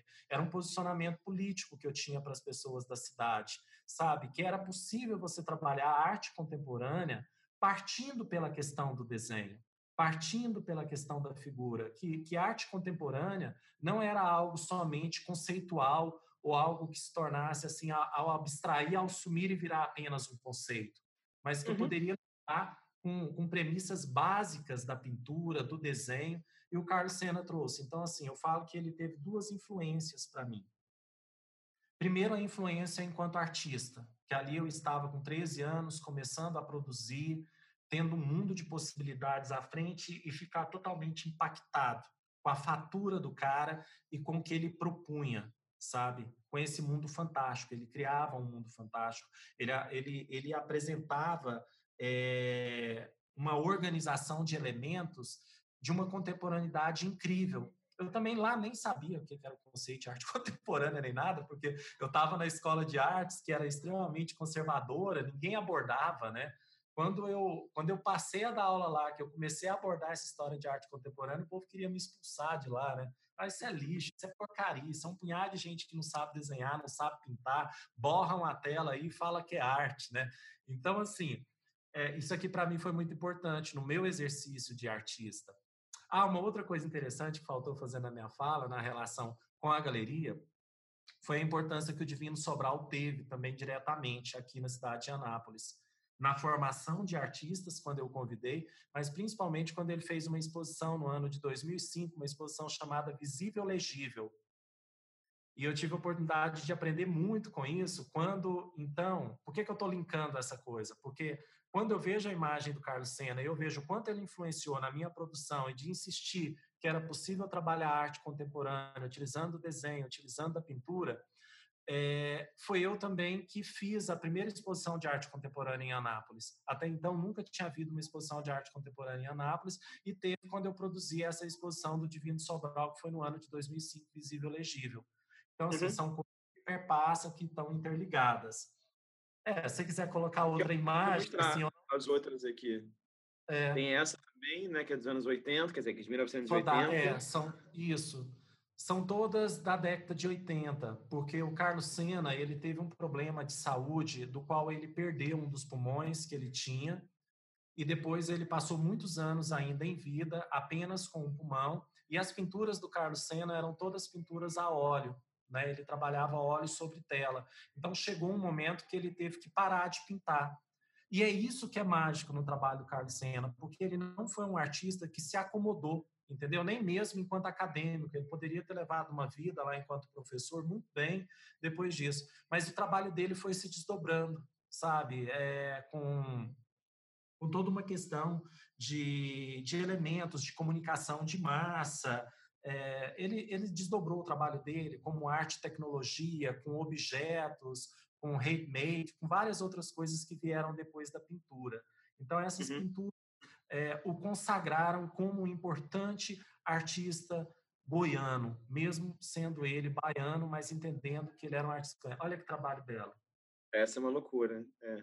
Não, Essa é, das três minha favorita, eu acho. É, é, é assim incrível esse trabalho. Esse trabalho foi feito para uma questão específica. É, eu acho que foi isso mesmo de um jornal, de uma rede de comunicação que tem no estado de Goiás que é muito forte e e ele tinha muito essa coisa também de pegar coisas que faziam parte do universo iconográfico de outros artistas, se apropriar disso, ele fazia muito isso também, e criava uma narrativa, uma simbologia muito grande a partir do trabalho dele. Você percebe o quanto essas figuras têm um olhar andrógeno, né? É um olhar uhum. muito uhum. intenso, é um olhar de comunicação com o fluidor. Então, isso me impactou de uma forma muito incrível. Né? Então, quando eu escolhi essas imagens, é, para estar tá referenciando para mim um dos artistas é, que foi um dos maiores artistas do estado de Goiás, infelizmente ele, ele faleceu no ano de 2015. É, é uma coisa que a gente até tinha conversado antes mesmo da gente começar a gravar, que é um artista que, que não teve esses alcances né, de âmbito nacional, não se assentou nacionalmente, assim, é, nem institucionalmente, nem do ponto de vista de mercado, mas é um artista que tem uma representatividade, um papel muito importante para a arte de Goiás. Eu considero ele um dos caras mais importantes. E tem a outra parte da influência, porque que eu escolhi é, apresentar o Carlos Sena, que é a parte enquanto gestor, sabe? O Carlos Sena ele tinha uma preocupação muito grande, ele era um cara muito generoso e ele tinha uma preocupação muito grande com a questão da memória coletiva. Ele não era uhum. um artista que olhava para o seu próprio umbigo e vou me projetar enquanto artista, vou usar só o meu espaço. É, ele criou a galeria da FAVE, que é uma galeria que existe até hoje, que é da Faculdade de Artes Visuais da Universidade Federal de Goiás, e com essa galeria ele começou a constituir o acervo que depois, posteriormente, migrou para o Centro Cultural da UFG, que também foi um aparelho cultural criado por ele, e ele construiu todo o acervo de arte contemporânea que tem no Centro Cultural da UFG, foi construído pelo Carlos Sena. E foi construído enquanto gestor mesmo, de entender a importância da construção dessa memória, enquanto cara que também pegava, escrevia edital, não era aquele cara que se prendia simplesmente à questão de leitura de portfólio, de orientação de artista ou de texto crítico. Ele era um cara que literalmente colocava a mão na massa e fez isso. Então, assim, eu falo que o Carlos Senna ele me influenciou lá no início, quando eu tinha 13 anos enquanto artista, e posteriormente me influenciou muito do ponto de vista que eu penso enquanto gestor, enquanto agente cultural que sou, sabe? Enquanto pessoa que tem esse papel de contribuir com a construção e preservação da memória das artes visuais de Goiás, do Centro-Oeste. É isso aí. Foi por isso. Muito bem, ótimo. Não, ótima lembrança, uma ótima homenagem, claro. Enfim, acho que. E acho que é um artista também é, para se conhecer mais, entende? Falo, claro, da minha perspectiva daqui, dessa outra região do Brasil. Né? Eu conheço algo do trabalho dele, mas muito pouco. Acho que nunca vi, por exemplo, uma pintura pessoalmente. Então, acho que é interessante, enfim, até ele aparecer aqui como um convite a outras curadoras Sim. e curadores do Brasil pesquisarem, conhecerem. E, e é muito isso que tem rolado nessa nossa entrevista, né? Ampliar o nosso escopo, vocabulário, nossa, nosso interesse de pesquisa, né? E também contribuir com o processo de dessudestização da, das artes visuais no Brasil, né? Assim, é, enfim, eu acho que muito é, bom. Esse, esse, é, eu escolhi as pinturas, mas é, é, como eu te falei, ele teve um desdobramento incrível, porque já no final da década de 80, em razão do problema de saúde, ele já não podia lidar com tinta. Então, ele é um artista que ele se reinventou em múltiplas possibilidades. Muito legal isso que você Acho que é um convite para outras pessoas conhecer é, um artista tão importante que foi Carlos Sena Passos. Né? Muito, Muito bem, Paulo. Seguindo aqui, pressa ao nosso fim, vamos para a nossa pergunta surpresa, que é uma pergunta muito simples. Eu ai, acho ai. que talvez dessa maneira você tenha até já, já comentado algumas dessas questões. A cada sete pessoas que eu entrevisto, eu mudo a pergunta e você está aqui no meu Nossa. quarto bloco de entrevistados. Então, a pergunta uhum. que eu olhei dessa vez, vamos ver se funciona, é, é, é qual que é o lado mais difícil do, do ser curador para você? Ou seja, qual, qual que é a maior dificuldade que você encontra sendo curador? O que, que é mais difícil na sua prática, assim? É, eu, vou, assim, eu, vou, é, eu vou entender essa prática, é, eu vou entender essa pergunta é, tendo como base essa prática local, uhum. tá? É, não essa prática do curador enquanto profissional que, que tem trânsito em outros lugares do Brasil, que, que também tem uma preocupação é, enquanto profissão. Porque eu entendo a. Ai, qual que seria a palavra? Sumiu agora a palavra. Eu entendo a, a, procura, a, a curadoria enquanto profissão, enquanto curador, enquanto profissão, mas eu entendo isso também enquanto missão sabe? Que não é uma coisa de profissão. Então, eu, eu, eu, eu respondo agora isso enquanto missão, sabe? Que é, que é a responsabilidade que gera, sabe? A responsabilidade que se tem de ser um curador fora do eixo, de ser uma, um curador numa cidade do interior, a responsabilidade que isso tem sobre é, o olhar dessas coleções que eu venho contribuindo para a formação disso, a responsabilidade que se tem de colocar esses artistas nesse acervo que vem se construindo na cidade, porque isso vai fazer parte a curto, médio e longo prazo da história e as pessoas que estiverem lá na frente vão entender qual foi a intencionalidade com que foi construído. Então, isso é um reflexo do que é ser curador aqui. E também a responsabilidade que se tem mediante a, as contribuições que você pode dar para jovens artistas, né? É, é, aquilo que eu falei lá atrás. Eu tenho algumas preocupações básicas, né? São duas, que é a formação do acervo e que é a divulgação dos artistas, né? Que é criar divisas para esses artistas, ajudar a promover esses artistas, levar esses artistas, dar visibilidade a esses artistas. Então, é, eu, é, eu, eu vejo o peso que se tem uhum. hoje figura, né? O, o, o, o que isso pode é, vir futuramente te custar, né? O sucesso ou não sucesso da, das escolhas que você faz e dos encaminhamentos que você dá, né? Uhum. Hoje, por exemplo, é, tem alguns artistas que eu acompanho muito de perto aqui. Eu acompanho é, o Joardo Filho, Rei Souza, Valdson, Valdson Ramos, Fabiana, Flávia Fabiana, um dos artistas que eu acompanho desde o início, muito de perto, que é o Thales Lopes. Né? E quando você vê esses artistas hoje ocupando espaços, exposições que já permeiam grandes instituições, que faz parte de, de exposições que ocupam grandes instituições, agora como ele foi um dos selecionados do prêmio da Tomiotaki, né, Dedé? É, é, você vê, então você começa a entender o quanto a, a, a, sua participação nesse processo, o quanto você vai junto também nessa história. Então, eu entendo o quanto é, é importante entender essa responsabilidade que você tem sobre isso, sobre as escolhas que você faz. Uhum. Não sei se eu respondi. Não, não, sim, sim. Então, é, é para você, o mais difícil é esse peso da responsabilidade, né? De certa maneira. você percebe enfim, que a coisa fica realmente séria, digamos assim, né? Então... É, porque não, não é uma brincadeira, na verdade. Ninguém está brincando com isso aqui, né? Não é uma coisa que cabe só a você, né? A partir do momento que você é curador, as suas escolhas ou os encaminhamentos que você dá, isso reflete na vida de muita gente, né? Sim. É, reflete na vida dos artistas, né? Nas escolhas que você fez, né? Às vezes até o processo tipográfico que você faz você pode ferrar com a obra de um artista, você pode dar um outra, uma outra ideia para aquilo ali que possa trazer um prejuízo muito grande para aquele artista. Ou quando você faz as escolhas corretas, você dá o lugar correto para aquele artista, você dá o lugar correto para para a obra daquele artista. Então, é, é, de entender que nessa função é, você pode trazer coisas boas, mas você também pode trazer coisas ruins, né? E daí, então, Sim. tem o peso disso. É, é uma montanha russa, né? Que é, é, interessante. E sempre lidando com esse material, enfim, que é a própria, claro, a arte, as imagens, etc., mas a própria humanidade também, né? Que lidar com outras pessoas, com outras vidas, com outros lugares de fala, biografias, traumas, desejos, enfim. Aí a gente abre o portal da psicologia é. total, né? Porque é isso. E, né? e, é, e a subjetividade que é tudo isso, né?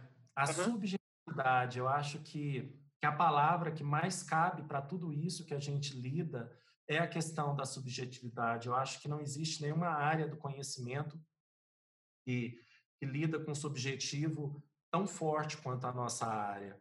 Uhum. E aí, uhum. aquilo que eu falei lá atrás, né, que é a questão de ser feliz, né? Eu acho que a gente tem que ter essa preocupação.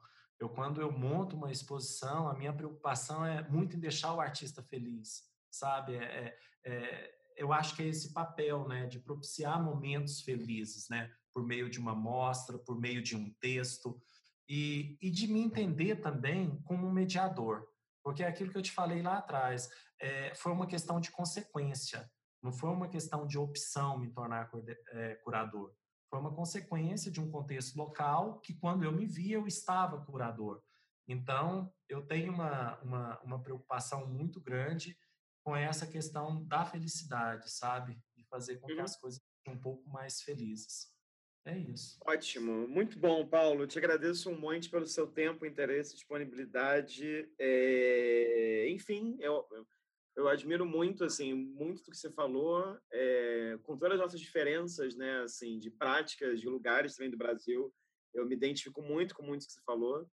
E vida longa, né? Assim, os projetos aí, essa sua relação é, não só com Anápolis, eu diria, com Goiás, mas com as artes visuais de forma ampla, né? Eu acho que seria muito bacana no futuro também pensar, não sei, outros projetos que você possa olhar para acervos que também não necessariamente passem por Goiás, porque acho que seu olhar vai ser um outro olhar. Sim. Ou, enfim, projetos que misturem é, obras de diferentes momentos da história. Enfim, acho que tem muita coisa por ser feita e só desejo o melhor e sorte, e que você não desista, né? Que você falou aí, mora, ai, não, às vezes eu pensei em desistir, nananã.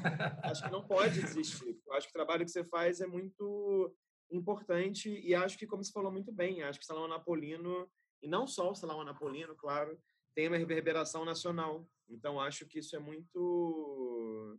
É importante, no momento que se fala tanto né, em, em decolonização ou descolonização, esse processo de dessudestização, digamos assim, acho que é um trabalho como o seu e como de várias e vários outros curadores e curadoras que estou entrevistando, realmente é muito importante para a gente mostrar, com todo respeito sempre, que a arte contemporânea no Brasil, e não só arte contemporânea, né? que não são só curadores de arte contemporânea que estou entrevistando, mas que artes visuais do Brasil existe, como se falou muitas vezes, para além de São Paulo, né? E também para além uhum. do Sudeste, né?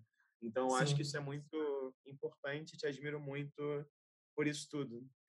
Então, te agradeço muito. Bom, aos queridos e queridas que estão assistindo até aqui, a gente agradece a sua presença. Lembra que esse canal reúne entrevistas como essa, essas conversas mais informais com curadoras e curadores do Brasil inteiro, diferentes práticas, regiões, interesses, gerações. E, caso seja o primeiro vídeo que você esteja assistindo, aí é, fica o convite para vocês assistirem outros vídeos. É, enfim, a gente agradece a presença virtual e até a próxima publicação aqui nesse canal.